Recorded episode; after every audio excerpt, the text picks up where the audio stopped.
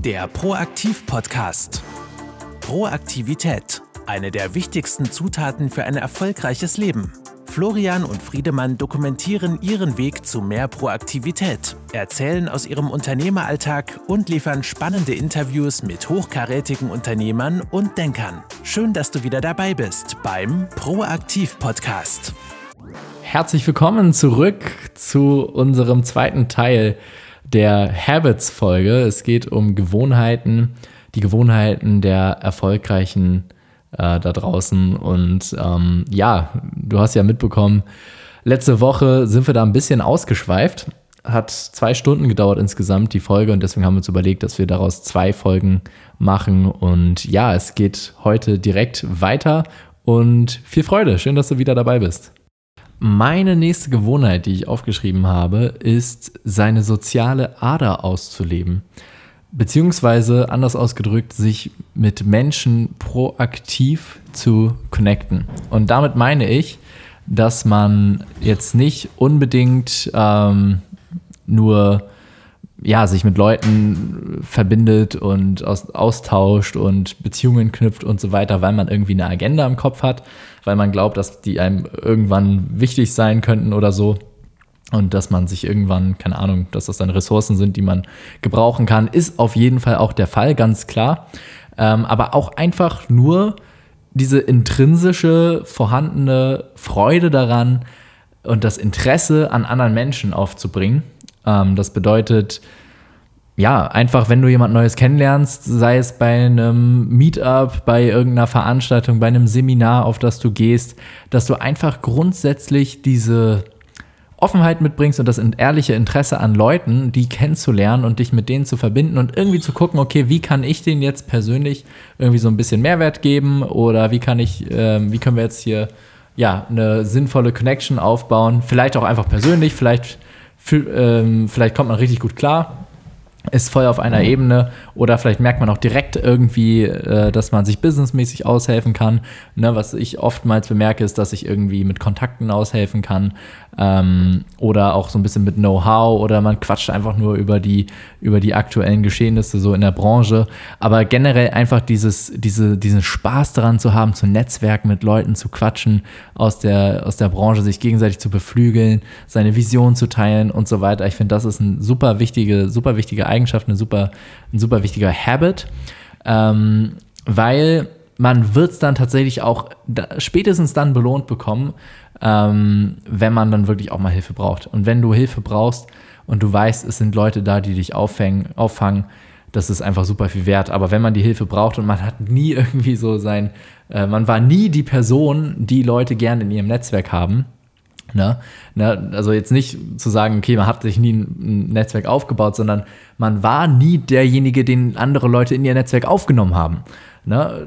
Dann ist es eigentlich auch zu spät, weil wenn du es brauchst, dann ist es zu spät, wenn du es noch nicht proaktiv dir quasi angeeignet hast. Das heißt, ähm, ja, meiner Meinung nach geht es vor allem darum, einfach diese Freude zu haben, ähm, ja, sich mit Menschen zu verbinden. Ja, das ist ein wichtiger Punkt. Was ich noch irgendwann mal in, in Tiefe durchdenken muss, ist, wie gut ich Netzwerken an sich finde. Also es gibt ja ganz viele Netzwerkevents, wo man dann hingeht, um sich zu vernetzen. Da überlege ich mir manchmal, okay, wenn ich die Zeit wirklich arbeiten würde und was Geiles kreieren würde, wäre es wahrscheinlich langfristig doch besser investiert, als wenn ich jetzt einfach, einfach nur so auf ein Netzwerkevent gehe, wo andere Leute sind, um auch nur zu netzwerken. Ist aber nur ein Gedanke, den ich noch nicht zu Ende geführt habe. Muss ich noch weiter drüber nachdenken. Aber grundsätzlich sich mit Leuten, mit Leuten im Kontakt zu bleiben, mit Leuten sich auszutauschen und vor allem das Letzte, was du gesagt hast, auch, auch zu geben in deinem Netzwerk. Also wenn du ein Netzwerk hast, da auch zu geben und zu vernetzen, das ist, glaube ich, ein super wichtiger Punkt. Und ähm, es ist auch so ein bisschen, ich habe eine, eine Sache, über die ich in letzter Zeit sehr viel nachgedacht habe, ist, dass ein, ein, dass erfolgreiche Leute an Karma glauben. Mhm. Und auf, in einem Satz gesagt, das, was du in die Welt reinbringst, gibt sie dir zurück. Mm, ich, ich will das aber ein ganz, ganz bisschen ausführen. Und zwar, ah, dazu gibt es auch ein physikalisches Gesetz übrigens, fällt mir gerade ein, wo ich so sage. Äh, Aktio gleich Reaktio. Ein Newton, Newtonisches Gesetz. Ich weiß jetzt zweite oder dritte, keine Ahnung. Dritte. Dritte, ja. Nice, dass du es weißt. Genau, das heißt, ähm, was das heißt auf Deutsch, mh, zu jeder Kraft gibt es eine gleich große entgegengesetzte Gegenkraft. Im Grundprinzip ist das auch der Grund, warum Raketen fliegen. Also sie, sie starten auf dem Boden und stoßen dann äh, ganz viel Kraft nach unten aus und die Welt stoßt quasi genau die gleiche Kraft nach oben aus. Dann, äh, das ist dann die Reaktion und darauf, darauf basierend können dann Raketen nach oben fliegen. Und das kannst du auch ins echte Leben übertragen. Also, ich meine, gut, das ist das echte Leben, aber das kannst du auch in dein persönliches Leben übertragen, weil alles, was du rausbringst an Kraft, wird irgendwie gleich groß, aber entgegengesetzt zurückgebracht. Und dann kannst du überlegen, okay, was will ich denn jetzt rausbringen, weil was möchte ich zurückkriegen? Mm, und ich finde das ein super geiles Konzept, weil das verbindet Positives für andere mit dem, mit dem, mit dem egoistischen Gedanken, auch was Gutes davon zu kriegen. Und ich finde, das ist eigentlich immer ein sehr geiles Konzept, weil das kannst du auf die ganze Welt übertragen, weil es muss irgendwo auch eine egoistische Komponente drin sein, damit es massentauglich wird. Und deswegen finde ich, finde ich Karma so, so ein geniales Konzept und würde mir wünschen, dass, dass jeder, daran, jeder daran glaubt. Ich finde daran schwierig, dass, also ich finde grundsätzlich hast du damit absolut recht, aber wo man aufpassen muss, auf jeden Fall, ist, dass man quasi dieses egoistische, äh, dieses, dieses egoistische Element darin ähm, jetzt nicht irgendwie berechnend sieht, langfristig sehen. Ich baue mir jetzt eine Beziehung auf, weil ich mir davon das und das langfristig verspreche, sondern ich finde, was das egoistische Element auf jeden Fall sein darf und auch vorhanden sein muss. Und also meiner Meinung nach ist das quasi auch schon fast Bedingung dafür, dass äh, eine Beziehung überhaupt gut funktionieren kann, ist, dass man in dem Moment gerne mit dieser Person im Austausch steht und sich irgendwie gerne verbindet. Das heißt, ich habe jetzt gerne mit dem und dem einen Chit-Chat über das und das Thema oder ich verbringe jetzt gerne Zeit mit der Freundin oder ich verbringe jetzt gerne Zeit hier mit dir diesen Podcast aufzunehmen und ich mache das, ich erleide jetzt nicht diesen Moment, um dann langfristig mir irgendwas von diesem ja. Podcast zu erhoffen, sondern ich mache es wirklich hier und jetzt und das ist ja durchaus egoistisch, weil ja. ich mache das ja, weil ich habe ja hier die Freude dran. Ja. Ne? Wir, machen, wir haben die Freude zusammen, du hast sicherlich auch Freude, aber ich habe auf jeden Fall hier Freude daran, über diese interessanten Themen zu reden und ich habe auf jeden Fall Freude daran, mich mit irgendeinem anderen anderen äh, Amazon-Händler über die neuesten Gegebenheiten auf Amazon zu, ja. zu quatschen.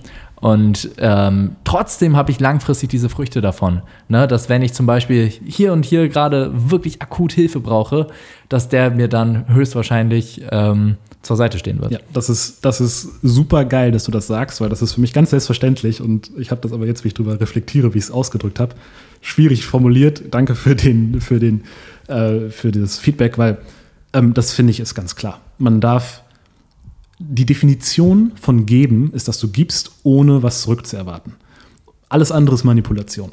Und wenn du das in dieses Karma-Konzept rein überträgst, dann heißt das nicht, ich gebe dir jetzt was, damit du mir was Positives zurückgibst, sondern ich gebe dir jetzt was und irgendwo an ganz anderer Stelle kommt das Positive zurück. Das heißt, ich, ich, ich, ich trenne das Gute von dem, ich trenne die gute Tat, die ich tue, von dem Egoistischen, was ich irgendwann erhalten kann, weil ich das einfach ins Unendliche schiebe und sage, das kommt ganz woanders her und ich erwarte noch nicht mal, dass es von dir kommt. Ich erwarte, dass es irgendwo herkommt. Und wenn es nirgendwo herkommt, dann habe ich zumindest die positive Reaktion erhalten, dass ich ein gutes Gefühl hatte, weil ich dir geholfen habe. Ja. Und das ist das, das Minimum, was du immer kriegst, wenn du hilfst. Ja. Und damit ist die Gleichung eigentlich schon erfüllt. Meistens hat das aber Welleneffekte, die sich ganz woanders zeigen. Ja. Du redest dann mit äh, einem anderen aus deinem Netzwerk, den ich gar nicht kenne, und sagst, ja, und dann hat Florian mir da geholfen, dann redet er mit jemand anderem und irgendwann äh, lernen sich dadurch mein Sohn mit seiner Tochter, lernen, die lernen sich kennen, sind befreundet ähm, und, keine Ahnung, heiraten dann oder irgendwie sowas. Das ist, das ist ein, ein, ein Geflecht, was ich gar nicht mehr übersehen kann und gar nicht mehr sagen kann, okay, weil ich jetzt einmal da geholfen habe, ist das passiert. Aber ich glaube, wenn du einfach ganz viel hilfst, ja. ganz viel gibst, und ganz viel Positivität rausträgst, dann kommt das zu dir, aber an ganz anderen Stellen. Und du kannst du es gar nicht. Du nährst das Universum quasi und das Universum wird es dir zurückgeben, aber du erwartest es gar nicht, genau. dass dir das Universum genau irgendwas das. zurückgibt, ja. weil ich glaube, das ist auch so ein Punkt, sobald auch nur der Hauch von einer Erwartung ähm, mitschwingt, dass du von der Person oder auch einfach an anderer Stelle oder irgendwas erwartest. Ich glaube, also ich glaube, das ist unterschwellig immer drin und ähm, sorgt immer für Misstrauen. Und Menschen sind so Ja. gut darin, sowas zu erkennen. Ja. Also Und unterbewusst hat man seine Fühler so, so die erkennen das sofort. So ja. Also ich kann auch nicht, vielleicht ein einfaches Beispiel. Nehmen wir mal an, Obama landet in Hamburg am Flughafen. Rufe ich Obama an und sage, hey Obama, ich hole dich vom Flughafen ab. Das ist ja kein Geben. Ich, ich, ich gebe ihm ja nicht die Fahrt, weil, weil dann denkt er sich, come on, Florian, ähm, du bist niemand und du willst mich nur vom Flughafen abholen, um dann eine halbe Stunde mit mir äh, privat reden zu können. Das ist natürlich kein Geben. Geben, was ich machen könnte, ich könnte sagen, Obama, ich hole dich vom Flughafen ab. Ich sagte nicht, wer ich bin. Ich rede nicht mit dir, ich gucke dich nicht an, gar nichts. Ich fahre dich nur dahin, wo du willst und danach wirst du mich nie wieder hören. Und du erzählst jemandem davon. Und ich erzähle niemandem davon, ich mache kein Foto und gar nichts. Das wäre dann geben. Ja. So, aber ähm, so machen das die meisten Leute nicht und das ist ein, es ist ein, ein wichtiger Punkt. Und generell, was mir dazu noch auch eins meiner Lieblingsthemen zu einfällt, ist, erfolgreiche Leute verstehen nicht nur Karma, sondern auch den, den Zinseszinseffekt. Und dazu alleine kann man noch mal wieder gerne eine Podcast-Folge machen. Ist das auch eine Gewohnheit? Ja, Inwiefern? ähm, dass, du, dass du deine Handlungen, dass, dass das Konzept zu verstehen, führt zu ganz anderen Handlungen. Also wenn du, wenn wir es jetzt auf den Ursprung des Investierens zurückführen, dann kannst du zwei Arten machen, wie du investierst. Zum einen kannst du super spekulativ investieren, ganz viele Sachen kaufen, die das Potenzial haben, richtig durch die Decke zu gehen und kannst dann auch innerhalb von einem Jahr, keine Ahnung, 500% Rendite einfahren. Und das ist super.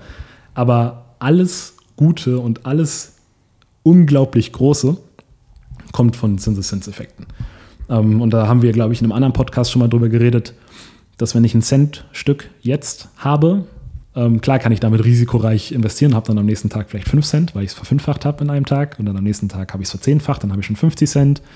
Und dann verliere ich aber auch mal was, weil mit höherem Risiko ist auch, also mit höheren Gewinnchancen ist auch ein höheres Risiko und dann pendelt sich das irgendwann ein. Langfristig ist es eine Verliererstrategie. Es sei denn, du gehörst zu den Top 1% der, der Leute. Wenn du allerdings auf den Zinseszinseffekt setzt und deinen Cent nur jeden Tag verdoppelst, was natürlich auch utopisch ist, das ist jetzt ein einfaches Beispiel, Ja. aber dann hast du halt nach, nach 29 Tagen oder nach 30 Tagen hast dann 10 Millionen Euro aus einem Cent. Also ein Cent jeden Tag Ja. verdoppelt, nach 30 Ja, Tagen sind ja. 10 Millionen Euro. Am 29. Tag waren es aber nur 5. Also die Hälfte deines Ergebnisses kam von einem Tag, wohingegen die vom letzten Tag, wohingegen die andere Hälfte des Ergebnisses von den ersten 29 Tagen kam. Und das ist halt das, was ich meine mit Zinseszinseffekt. Alles Heftige kommt ganz am Ende und dafür aber in unvorstellbarer Größe. Und das kannst du beim Investieren, es ist einfach zu verstehen. Ich sehe das aber auch in, in, in Beziehungen so. Wir beide kennen uns seit über zwei Jahrzehnten. Wir machen jetzt Business zusammen und es ist so effizient. Ich, Effektiv, oder? Effek effektiv, Ja. genau. Es ist so effektiv, genau. Ah, wow, da gibt es wirklich ja, unterschiedliche Definitionen. Ähm, es ist super effektiv. Ich vertrauenmäßig, ich brauche, ich schaue gar nichts. Also, wenn du eine Überweisung auf dem Konto machst, prüfe ich nicht, ob die Überweisung irgendwie vielleicht doch auf dein privates Konto geht oder irgendwo anders, sondern ich vertraue dir so viel, wir können so Vielleicht solltest du mal gucken. ja, kann ich, kann ich machen, aber ähm, das wäre Zeitverschwendung. Und ähm, wenn du vielleicht irgendwann, vielleicht stellt sich irgendwann heraus, dass es doch so war und das wäre dann ärgerlich, aber nach, nach langer Zeit baut sich ein großes Vertrauen auf, eine große Historie und auf einmal passieren dann passieren dann Situationen, wo wir schnell, effektiv und ähm, einfach handeln können, die, die sonst gar nicht, gar nicht passiert wären. Man kann das ähm, bei PayPal. PayPal, ich weiß nicht, ja, jeder kennt PayPal, glaube ich. Dies wurde von sehr, sehr vielen Leuten gegründet, unter anderem Elon Musk auch, aber da waren noch ganz viele andere Leute mit dran beteiligt und das, diese, diese Gruppe an Leuten, die nennt sich die PayPal Mafia, also von der Gesellschaft wurden die so genannt, weil die haben zusammen PayPal gegründet und seitdem sind aber richtig, richtig viele andere große Unternehmen entstanden, die sie wieder in Verbindung miteinander gegründet haben. Also wenn du dir die Leute, die PayPal-Leute auf einem Kreis aufzeichnest und dann Verbindungslinien ziehst zwischen den Leuten mit all den neuen Unternehmen, die sie gegründet haben, hast du ein richtiges Spinnennetz. Und äh, Yelp wurde von den PayPal-Leuten gegründet, YouTube wurde von den PayPal-Leuten gegründet, LinkedIn wurde von den PayPal-Leuten gegründet. All diese Sachen. Und das Netz ist wirklich super, super unübersichtlich und vernetzt. Und das zeigt für mich halt, okay, die, sind, die kennen sich schon lange, die haben schon oft Geschäfte miteinander gemacht. Und jetzt machen sie immer mehr Geschäfte miteinander und kennen sich und verstehen sich und müssen nicht mehr die Motive hinterfragen mhm. und müssen eigentlich gar nichts mehr machen, außer sich auf das konzentrieren, was wirklich wichtig ist. Und das ist für mich auch eine Form des, des Zinseszinseffektes. Und was bedeutet das jetzt ganz konkret für unsere Zuhörer? Wie können die dieses, diese Gewohnheit im Zinseszinseffekt zu denken in ihr Leben integrieren? Wenn ich, das kannst du, indem du Geschäfte und Transaktionen und ähm, Beziehungen eingehst mit Menschen mit einem langen Zeithorizont. Also nehmen wir mal an, wir haben jetzt, wir brauchen jetzt einen Anwalt. Möglichkeit 1 ist, ich nehme den günstigsten Anwalt, fertig, mache ein Geschäft mit ihm und danach sehen wir uns nie wieder. Wenn du diesen Zinseszinseffekt im Kopf hast, dann überlegst du dir, okay, ich nehme jetzt einen Anwalt, der interessiert daran ist, beziehungsweise ich nehme jetzt nicht diese große Anwaltskanzlei, wo irgendein Mitarbeiter dann mein, mein, mein persönlicher Anwalt ist und der Mitarbeiter wechselt, sondern ich gehe vielleicht zu einer Boutique-Anwaltskanzlei, wo ich gleich mit dem Besitzer der Anwaltskanzlei reden kann. Ist eine viel kleinere Kanzlei, viel weniger Ressourcen, aber ich bin mir sicher, dass diese Person da auch für immer bleiben wird, weil es ist ihre Kanzlei. So, und dann mache ich mit, denen, mit der Person den Vertrag. Das ist vielleicht teurer, aber ich weiß, ich werde meine nächsten zehn Verträge auch mit ihr machen, wenn es gut läuft. Und je mehr Verträge ich mit, dieser, mit diesem Anwalt mache und ich durch diesen Anwalt laufen lasse, desto mehr baut sich unsere Beziehung auf. Und ganz am Ende, wenn ich dann irgendwie einen Exit von Millionen von Euro machen möchte mit meinem Unternehmen oder was auch immer, dann weiß ich, das ist der Anwalt, den ich vertrauen kann. Mhm. Das ist der Anwalt, der mit mir, der, der mich schon lange kennt, mit dem ich schon viel gemacht habe. Mit dem ist es effektiv. Ich brauche keine Energie darauf verschwenden, das mit dem, das irgendwie zu prüfen, ob der jetzt irgendwie was im Schilde führt oder so, weil ich habe einfach schon viel zu viele Deals mit dem gemacht, als dass ich, als dass ich das, als dass ich das für ihn lohnen würde, da jetzt irgendwie irgendwie was, was Doofes zu machen. Klar, es gibt Situationen, da kannst du mit einem schlechten Move irgendwie so viel verdienen, dass es sich dann doch lohnt für die Gegenseite, ähm, dich zu hintergehen. Aber normalerweise ist, wenn du eine langfristige, iterative Beziehung hast, ist es wirklich für, für beide Seiten sinnvoll. Und dazu ich glaube, jeder kennt das, ähm, dieses Gedankenspiel von Prisoner's Dilemma. Hast du das, hast du das schon mal gehört? Das ist, ist eigentlich ein, ein Gedankenexperiment, ich glaube aus Spieltheorie, mh, mm, wo nicht das beste Ergebnis für beide erzielt wird, wenn beide in ihrem eigenen Sinne nur handeln. Also du hast zwei, zwei Leute, die haben eine Straftat begangen. Sie werden in getrennten Räumen verhört und beiden wird Folgendes gesagt. Dem, beiden, werden, beiden Leuten wird gesagt, okay, entweder du sagst aus gegen den anderen und wenn er auch aussagt, kriegt ihr beide zwei Jahre Gefängnis. Wenn er nicht aussagt, bist du frei und er kriegt drei Jahre Gefängnis. Wenn ihr beide nicht aussagt, kriegt ihr beide ein Jahr Gefängnis. So, wenn du jetzt dieses Experiment spielst und es nur einmal spielst, ist es eigentlich am schlausten auszusagen.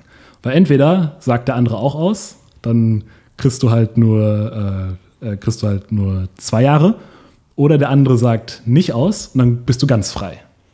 Weil du weißt halt nicht, was er machen kann. Weil er könnte, du musst halt auch antizipieren, was macht er und du musst davon ausgehen, okay, entweder sagt er, ich äh, sagt er gegen mich aus oder er sagt nicht gegen mich aus. In beiden Fällen ist es besser, wenn ich gegen ihn ausgesagt habe. So, und das heißt, in beiden Fällen würde jeder gegen den anderen aussagen und beide würden ins Gefängnis kommen. Ähm, und das, und beide würden drei Jahre ins Gefängnis kommen. Ähm, und das, also weil beide, genau. Achso, ich dachte zwei Jahre. Ja, zwei Jahre, wenn du gegen, oh Gott, ich bin so schlecht in solchen Sachen. Im, im das, ich habe mich nämlich gerade gefragt, wenn ja. es zwei Jahre wären, dann wäre ja in beiden Fällen der Durchschnitt ein Jahr. Also dann wäre es ja eigentlich gleich, ob ich jetzt Jahr ja, ich habe die, hab die Zahlen nicht mehr im Kopf. Ja. Man kann es mal schnell googeln, aber das, also ich, ich will die Struktur Okay, aber erklären. der Punkt dahinter ist? Der Punkt dahinter ist, wenn, wenn, wenn du dieses Spiel nur einmal spielst, ist es schlauer, das zu machen, was im Schnitt nicht das beste Ergebnis Ja. zum besten Ergebnis führt. Wenn die jetzt aber sagen, okay, ähm, ihr habt fünf Straftaten begangen und äh, fünfmal müsst ihr das entscheiden und nach jedem Mal seht ihr, wie der andere entschieden habt, dann ist es auf einmal ein langfristiges Spiel. Dann ist es ein iteratives Spiel. Und dann ergibt es Sinn, dass sie quasi genau das machen, was der andere macht. Und wenn du dann quasi anfängst, mit, äh, mit, positiven, mit positiver Gesinnung ähm, in das Spiel hineinzugehen, dann führt es halt dazu, dass beide nicht aussagen und beide immer nur ein Jahr Ja. Gefängnis kriegen. Ich verstehe. Das heißt, um jetzt nochmal den großen Bogen zu spannen, um, also um in diesem, dieses, das als Gewohnheit sich zu etablieren, äh, im Zinseszinseffekt zu denken, kann man sich überlegen, ob eine Situation, beispielsweise jetzt ein Geschäftsvorgang oder eine Geschäftsbeziehung, die man zu einem Anwalt aufbaut, ob das jetzt tatsächlich nur heute von relevant ist für diesen heutigen Fall, weil man jetzt wie in dem Prisoners Dilemma nur heute aussagen muss, oder ist das vielleicht eine Beziehung, die ich hier anstoße, die mir in meiner ganzen Karriere weiterhelfen wird, weil ich in möglicherweise in drei, vier, fünf Jahren vielleicht mal ein erstes Unternehmen verkaufen werde und da brauche ich dann einen Anwalt, mit dem ich schon mal gearbeitet habe, dem ich vertraue, der sich vielleicht auch in dem Gebiet auskennt und genau das gleiche irgendwie auch mit Beziehungen vielleicht. Ja, also habe ich das so Hast du, hast du super gemacht. verstanden. Also wenn du, wenn es nur ein einmal, eine einmalige Transaktion ist, ist der andere incentiviert, dich zu hintergehen. ja. Wenn es eine wiederholte, wiederholte Transaktion ist, dann ist er nicht incentiviert, dich zu hintergehen, sondern dann basiert das auf Gegenseitigkeit. Ah ja, Und so okay. kannst du auch, wenn du, wenn es eine einmalige Transaktion sein soll, ähm, oder du es nur einmal brauchst, zum Beispiel beim Hausbau oder so, dann kannst du trotzdem sagen, hey, ich möchte mit euch Handwerkern ein Haus bauen. Ähm, wenn das gut läuft, dann vermittle ich euch noch zwei weiteren Freunden, die auch ein Haus bauen möchten. Und so habe ich auch wieder dieses langfristige Denken hineingebracht, weil wenn die mich bescheißen, dann wissen sie, dass sie diese beiden, die Verbindung zu den beiden Freunden nicht mehr kriegen von mir. Wenn sie mich ähm, nicht bescheißen, wissen sie, okay, wir machen hier einen guten Job, damit wir auch die Empfehlung für die anderen beiden kriegen. So, so kann man das ein bisschen kultivieren. Ja, spannend. Cool, ja, sehr krass. Ähm, ich habe jetzt noch fünf weitere Gewohnheiten. Ich würde sagen, da, die machen wir jetzt tatsächlich mal ein bisschen schneller. Ich glaube, was wirklich auf der Hand liegt, ähm, aber was ich auch immer wieder beobachte und auch bei Leuten, ähm, bei denen ich das gar nicht erwarten würde, ist die Routine in der Bewegung zu haben. Im Grunde genommen Sport. Einfach regelmäßig Sport zu treiben und äh, auf seine Gesundheit zu achten. Ich kenne keinen einzigen, der in irgendeinem Bereich erfolgreich ist und der nicht irgendwie eine sportliche Routine hat und äh, oder irgendwie ambitioniert einen Kampfsport betreibt oder einfach ins Fitnessstudio geht oder ein, äh, ein passionierter Läufer ist. Ähm, wirklich, ich kenne niemand, nicht einen einzigen, der äh, wirklich erfolgreich ist auf allen Ebenen und jetzt nicht nur irgendwie One-Hit-Wonder mal eine Million gemacht hat, sondern tatsächlich langfristig nachhaltig in allen Bereichen des Lebens erfolgreich ist, der keinen Sport treibt auf routinierter, regelmäßiger und intensiver Basis. Und wie ich mir das erkläre, ist, ähm, ja, es gibt alle möglichen Studien über, über Bewegung, über Fitness, über Sport und Gesundheit, dass es einfach ähm, das stärkste Antidepressivum ist, äh, sich zu bewegen äh, regelmäßig, dass es alle möglichen Krankheiten vorbeugt und so weiter und so fort, viel mehr Energie im Alltag liefert ähm, und was, glaube ich, auch noch so eine Komponente ist, gerade in Bezug auf Unternehmertum, man hat als Unternehmer immer wieder Situationen, wo man sich durchbeißen muss, wo man Willenskraft benötigt und ähm, wo die Dinge einfach gerade ungemütlich und schwierig sind. Und im Workout, wenn man es, ich sag mal, ein bisschen ambitionierter angeht, erschafft man sich künstlich eine Situation, in der man in der man es sich richtig ungemütlich macht, wo man eigentlich keinen Bock mehr hat, wo man aufhören möchte, wo man aufgeben will, wo alles weh tut, wo man nicht an sich glaubt, dass man noch irgendwie weiter kann. Und wenn man sich dann durchbeißt und dann dieses äh, Workout doch trotzdem meistert und vielleicht eine bessere Zeit hingelegt hat, mehr Wiederholungen oder sonst was, dann ist das einfach ein unglaublich starkes Willenskrafttraining, was einen, glaube ich, auf allen anderen Ebenen des Lebens auch enorm weiterhilft. Und genau, ansonsten gesundheitlich natürlich auch ähm, Ernährung, dass man darauf achtet, dass man schaut, dass man eine gesunde Haltung hat beim Sitzen, beim Gehen, ähm, viel an der frischen Luft Zeit verbringt, äh, einfach ausgewogen ist. Ähm, ich glaube, das spricht alles für sich selber, dass das einfach extrem wichtige Angewohnheiten sind, wo man jetzt gar nicht so am besten nicht drüber nachdenken sollte, sondern es einfach ganz natürlich in seinem Alltag integriert hat, egal wo man ist, was man so äh, macht. Und ähm, ja, also ich kenne niemanden, der, der wirklich ähm, was gerissen hat, sag ich mal, oder den ich wirklich so, äh, der auch so einen Vorbildcharakter hat, der nicht diese Komponenten, dieses Gesundheitsgame irgendwie voll gemastert hat und voll, voll äh, ausgecheckt. Ja. Eindimensional erfolgreiche Leute vielleicht. Nur erfolgreich im Job, aber sonst gar nicht. Da kann es sein. Ja, aber ja, ja. recht generalistisch der, erfolgreich. Der typische Selbstständige, der zwölf Stunden am Tag arbeitet. Ja, genau. Ja. Ähm, ja, nice. Nächster Punkt. 30 ähm, Sekunden. Genau. Äh, ambitioniert Sport treiben, das war das. Ähm, was ich ansonsten habe, ist seinen Energielevel kontrollieren zu können. Und was ich damit meine, ist, man hat ja manchmal ist man euphorisch und freut sich richtig auf etwas, manchmal ist man so hm, ein bisschen gleichgültig, manchmal hat man gar keinen Bock auf etwas und das hängt alles auch ähm, ja, das ist quasi einfach der Energielevel, der über den Tag verteilt, je nachdem, welche Uhrzeit es ist, was man gerade gemacht hat, ob man gerade gegessen hat oder ob man gerade aufgestanden ist, ob man jetzt schon viel gearbeitet hat und so weiter und so fort. Vielleicht ist man auch schon müde. Ne, das schwankt einfach von ganz vielen Faktoren. Aber das Wissen zu haben und die Techniken, diesen Energielevel, wenn man ihn braucht, wirklich aktivieren zu können und kontrollieren zu können. Und ähm, ganz, also ein Thema, oder Schlüsselwort ist hier Körpertonus. Ähm, das bedeutet, wieder über die Physiologie sagen zu können, ey, ich ähm, mache jetzt einen Pattern Interrupt, beispielsweise, ich bin gerade in der Haltung, jetzt muss ich äh, das und das machen, irgendwas, wo ich jetzt gerade, was mir jetzt gerade nicht reinpasst, wo ich emotional jetzt keine Lust drauf habe.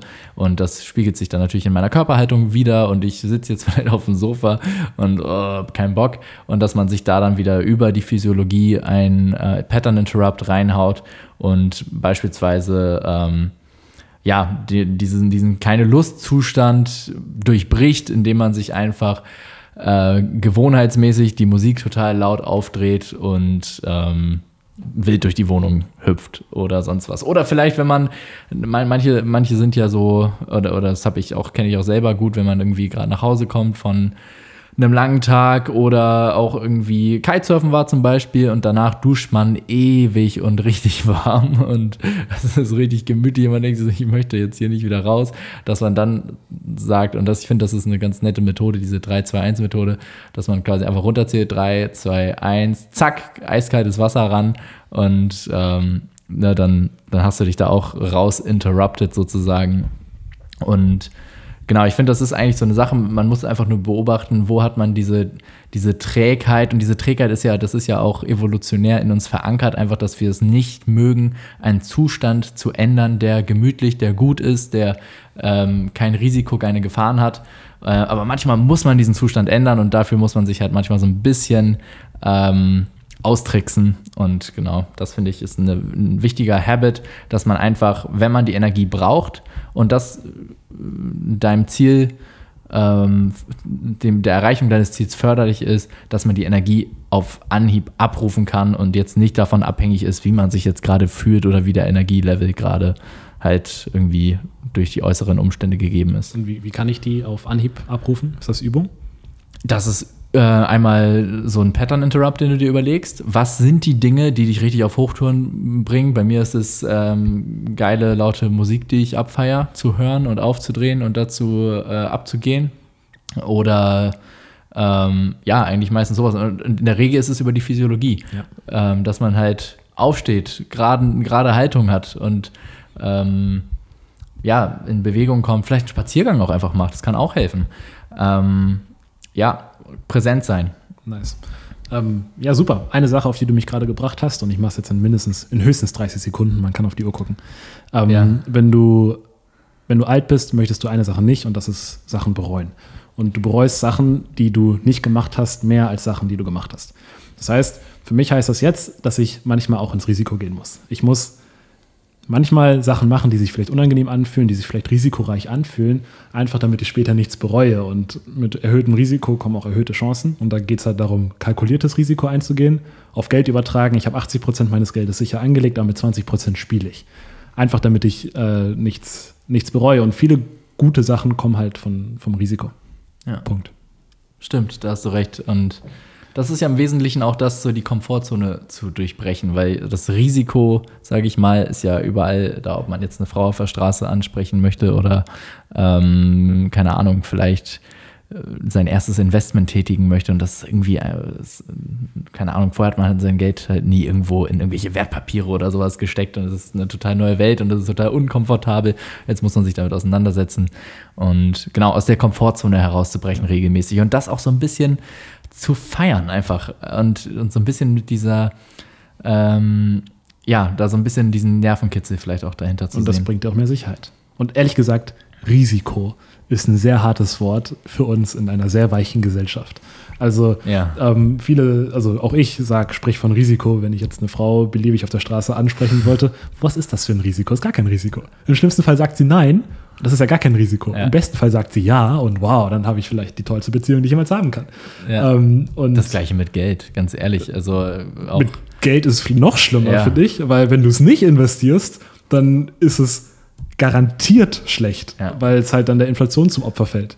die Ähm, Problematik ist nur, dass mit Geld, glaube ich, ähm, die Leute vor allem ihre Arbeitszeit ähm, irgendwie ver vergleichen und konnotiert haben, weil für viele bedeutet zum Beispiel 3000 Euro, dass sie dafür einen Monat gearbeitet haben. Und wenn sie das jetzt auf einen Schlag verlieren, dann ist das natürlich ein großer Schmerz. Du denkst dir so, oh, jetzt habe ich einen Monat umsonst gearbeitet. Ähm, und ich glaube, sobald man diese Konnotation, na, wenn sie vorhanden ist, dann muss man halt irgendwie anders versuchen, dass man sie wegkriegt. Ähm, aber wenn man die gar nicht erst hat, ne, dass man einfach so ein bisschen lockerer damit ist und weiß, okay, wenn ich jetzt ein gewisses, also natürlich sollte man jetzt nicht dumm mit seinem Geld umgehen und den Großteil davon spekulativ investieren, aber ähm, so ein paar tausend Euro mal zu verlieren oder halt irgendwas, was im Verhältnis zu dem, was du äh, steht, ne, also einfach so mal was zu verlieren, ist gar nicht schlimm. Es ist überhaupt nicht schlimm, wenn du einfach mal auch ja, ein Investment machst und du fällst voll auf die Schnauze damit. Ähm, ist gar kein Problem, ist nichts mit verloren. Das heißt halt auch voll auf die Schnauze fallen. Wenn du normal investierst, kannst du gar nicht alles verlieren. Ja. Also wenn du, wenn du deine 3000 Euro auf, auf drei Aktien, die irgendwie sinnvoll sind, setzt oder in einen ETF setzt, kannst du nicht alles verlieren. Das, das geht gar nicht, weil dazu müssten alle Aktien, die in dem ETF drin sind, auf Null gehen. Also auf Null geht's, wenn du normal und nicht krass spekulativ investierst, geht das schon Ja. mal gar nicht. Und Leute sollen auch Geld mit ihrer Arbeitszeit vergleichen, nur halt nicht, was habe ich reingesteckt, um das Geld zu bekommen, sondern wie viel muss ich investieren, um ganz viel freie Zeit auf einmal zu bekommen. Also so sollte man es eigentlich denken. Also Ja. wenn ich jetzt 3000 Euro investiere, das macht im Jahr äh, Einfachheit, halber- Einfachheit halber ähm, 5%. 5% von, von 3000 Euro sind 150 Euro im Jahr, die ich damit frei mache. Das heißt, ich habe mit 3000 Euro investiert, mir jedes Jahr erkaufe ich mir davon zwei Stunden, die ich weniger arbeiten muss. Und wenn du das dann hochskalierst und den Zinseszinseffekt nutzt, dann musst du halt irgendwann gar nicht mehr arbeiten all deine Fixkosten sind von deinem Geld getragen und dein Geld arbeitet für dich und du nicht mehr fürs Geld und die Arbeitszeit ist dann nicht mehr wichtig, weil äh, dein Geld arbeitet für deine Zeit, die du hast. Ja, ja, ja. Ähm, ja, nächster Punkt, den ich habe, nächster Habit ist, erfolgreiche Menschen vergleichen nicht, ähm, also jetzt im Business-Kontext, nicht Menschen miteinander, sondern Ergebnisse. Das heißt, was man sagt, ist, man guckt jetzt nicht, ähm, wie macht der das, was ist seine Herangehensweise, welchen Hintergrund hat der, ähm, kann der das irgendwie gut oder hat er jetzt studiert oder sonst was, ne? sondern man schaut einfach nur, okay, ich habe das und das Problem, ich muss das und das hinkriegen, irgendwas herstellen, irgendwas entwickeln, irgendwas erforschen oder eine Marketingkampagne oder sowas machen. Ähm, und dass man da nicht guckt, ähm, was, wie vergleichen sich die verschiedenen Personen, die das jetzt für mich übernehmen sollen, miteinander, die Mitarbeiter, die ich einstelle, die Agenturen, die ich dafür engagiere oder so, sondern einfach, was sind letztendlich die Ergebnisse. Und das geht auch Hand in Hand mit dem, was du immer so schön Vertrauensvorschuss ähm, nennst. Und zwar, wenn man dieses, dieses Mindset hat, dass ich jetzt die Menschen miteinander vergleiche und an den Menschen schrauben muss ähm, und dass ich quasi gucken muss, machen die ihre Arbeit auf die richtige, in, mein, in meinen Augen richtige Art und Weise, dann beginnt man eben zu micromanagen und ähm, ja, den Leuten nicht zu vertrauen, was lang, letztendlich dann auch wieder horrende Folgen auf das Ergebnis hat, äh, anstatt zu sagen, ey, es interessiert mich überhaupt nicht, wie du das Ganze jetzt machst. Du bist der Experte dafür. Ich stelle dich dafür ein, dass du dieses Problem für mich löst. Und das Einzige, was für mich zählt, ist, dass am Ende eine geile Lösung vorhanden ist. Und wie du das jetzt geschafft hast, ist mir eigentlich scheißegal. Ähm, und da, wenn man das zum Beispiel sich bei, bei äh, auch den ganz großen Unternehmern wie Elon Musk anschaut, wenn der jetzt jeden einzelnen Prozess screenen würde, ne, was da alles passiert in seinen äh, verschiedensten Unternehmen, ähm, was da die Produktionsleiter machen, was seine Manager machen und so weiter und so fort, das kann der gar nicht, auf welche Art und Weise die arbeiten und so. Für den zählen, zählt einfach nur, dass am Ende delivered wird, dass die Ergebnisse stimmen. Wenn die Ergebnisse nicht stimmen, dann sagst du denen, hey, ähm, entweder du bist nicht der Richtige oder du findest einen Weg, wie du die Ergebnisse äh, zum, ja, dazu bringst, dass sie am Ende stimmen. Und ähm, sich davon quasi vom Prozess zu lösen und hin zu den Ergebnissen zu bringen, äh, das ist wirklich, denke ich, so die große Kunst auch des Unternehmertums. Ja, super Punkt. Ich zahle dich nicht dafür, dass du einen Doktor hast, sondern dafür, dass du mein Problem am besten lösen kannst. Da geht es ums Ergebnis. Bei Unternehmertum geht es aber auch sehr viel um Prozess tatsächlich. Also quasi, ähm, ich, unabhängig davon, ob ich jetzt, oder vielleicht ums richtige Ergebnis. Weil oft denke ich mir, eigentlich ist es gar nicht so krass wichtig, ob wir jetzt so viel Geld machen oder so viel Geld oder was auch immer, sondern mir macht es einfach richtig Spaß, das zu machen, was wir machen. Mir macht es Spaß, das, das zu gestalten. Und da geht der Fokus dann doch schon wieder auf den Prozess so ein bisschen und äh, darauf, dass ich, dass ich möchte, dass mir der Prozess Spaß bringt. Bei dir selber. Bei mir selber. Aber es genau. geht ja nicht darum, dass, also was, was, das Prinzip ist bei dem, bei der Gewohnheit. Ich habe verstanden. Ich wollte es nur bei anderen das genau. Eben. Ja, okay. Ja, genau. Mhm. genau. Ich wollte es nur, nur noch hinzufügen. Ähm, ja, nice. Mir ist gerade aufgefallen, wir könnten aus dieser Podcast-Folge auch einfach zwei Teile machen. Also wir schneiden sie in der Mitte durch und dann ähm, haben wir zwei Podcast-Folgen hier drin. Mhm. Können wir uns ja gleich nochmal überlegen. Eine Sache, die mir noch einfällt an, an Habits, die man haben kann, sind, ist Dankbarkeit. Und zwar ähm, ist Dankbarkeit einfach eine, äh, eine Sache, die man üben kann, indem man einfach jeden Morgen sich Sachen raussucht, für die man dankbar ist. Und nicht nur, ich bin dankbar also man muss da sehr spezifisch sein. Mm, ich bin nicht dankbar für ähm, meine Freundin, sondern ich bin dankbar für das Gefühl, das ich habe, wenn meine Freundin mich in den Arm nimmt oder so.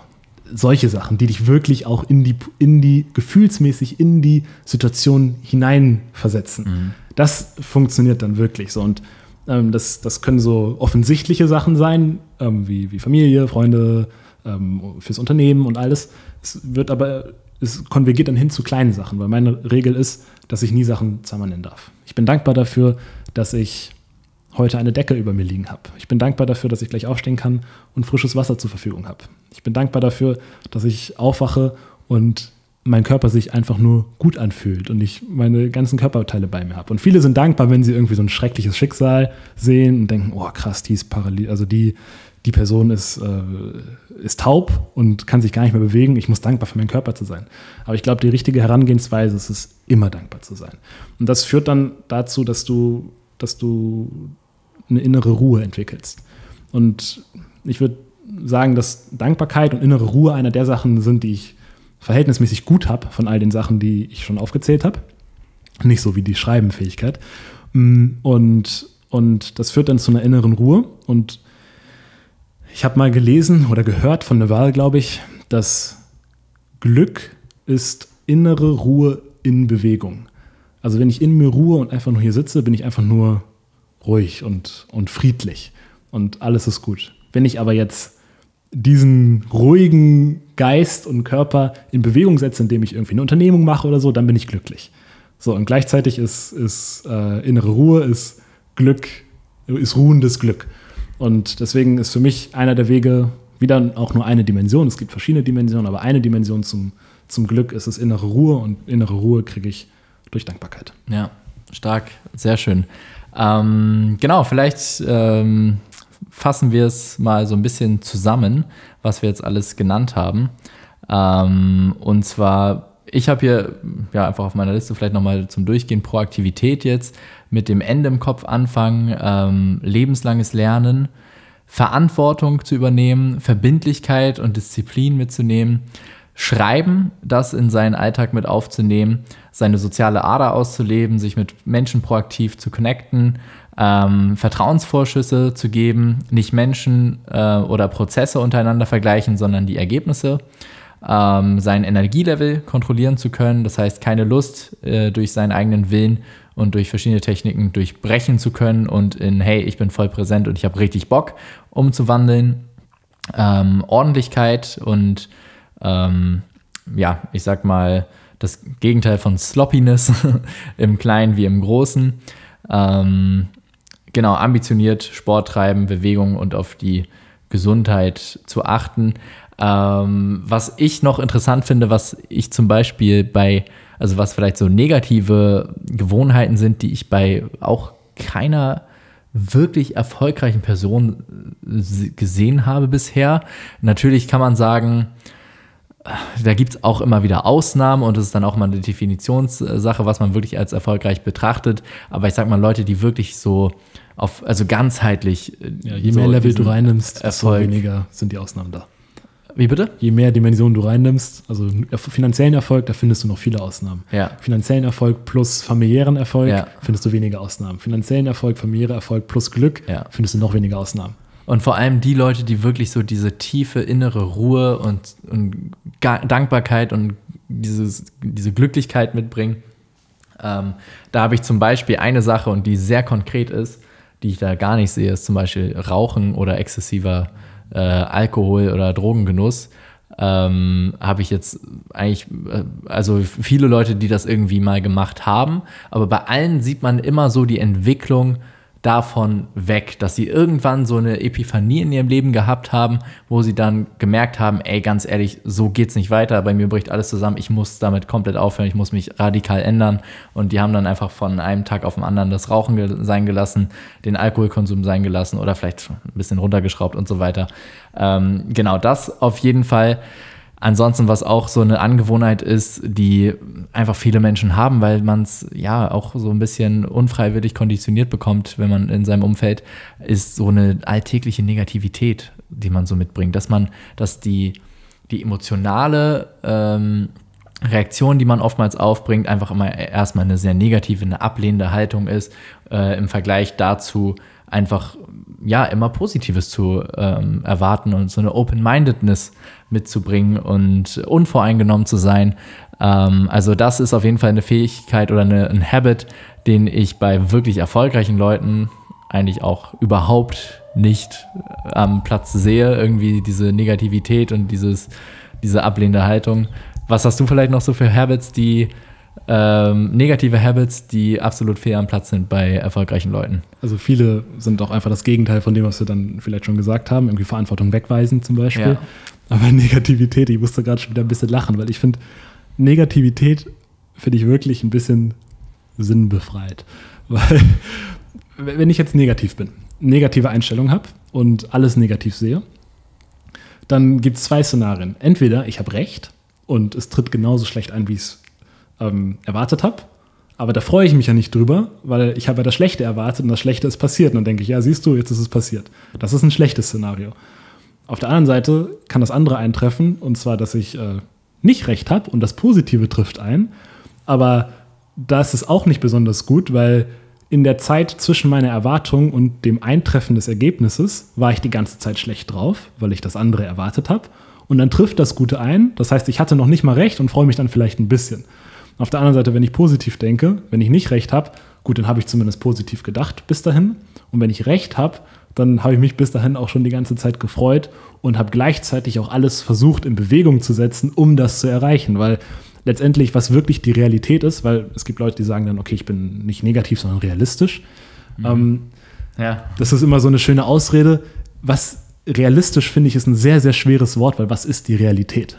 Was ist Keiner wirklich. kann die Realität wirklich bestimmen. Das sind genau. alles Glaubenssätze, die die Leute haben. Genau, niemand kann die Realität ja. bestimmen. Und deswegen bin ich lieber, äh, neige ich auf jeden Fall in Richtung Optimismus und also äh, Realität, Realität schwierig, weil du kannst es nicht einschätzen und da kann es auch sein, dass du aus Versehen, dass deine Realität ein bisschen pessimistisch ist. Lieber also hin in Optimismus reinlehnen, nicht jetzt du musst halt aufpassen, dass du halt nicht in, in uh, Delusion gehst. Also, dass du irgendwie delusionär bist und uh, denkst, okay, uh, ich, also die Sachen vorstellst, die wirklich total out of, out of, out of the box sind.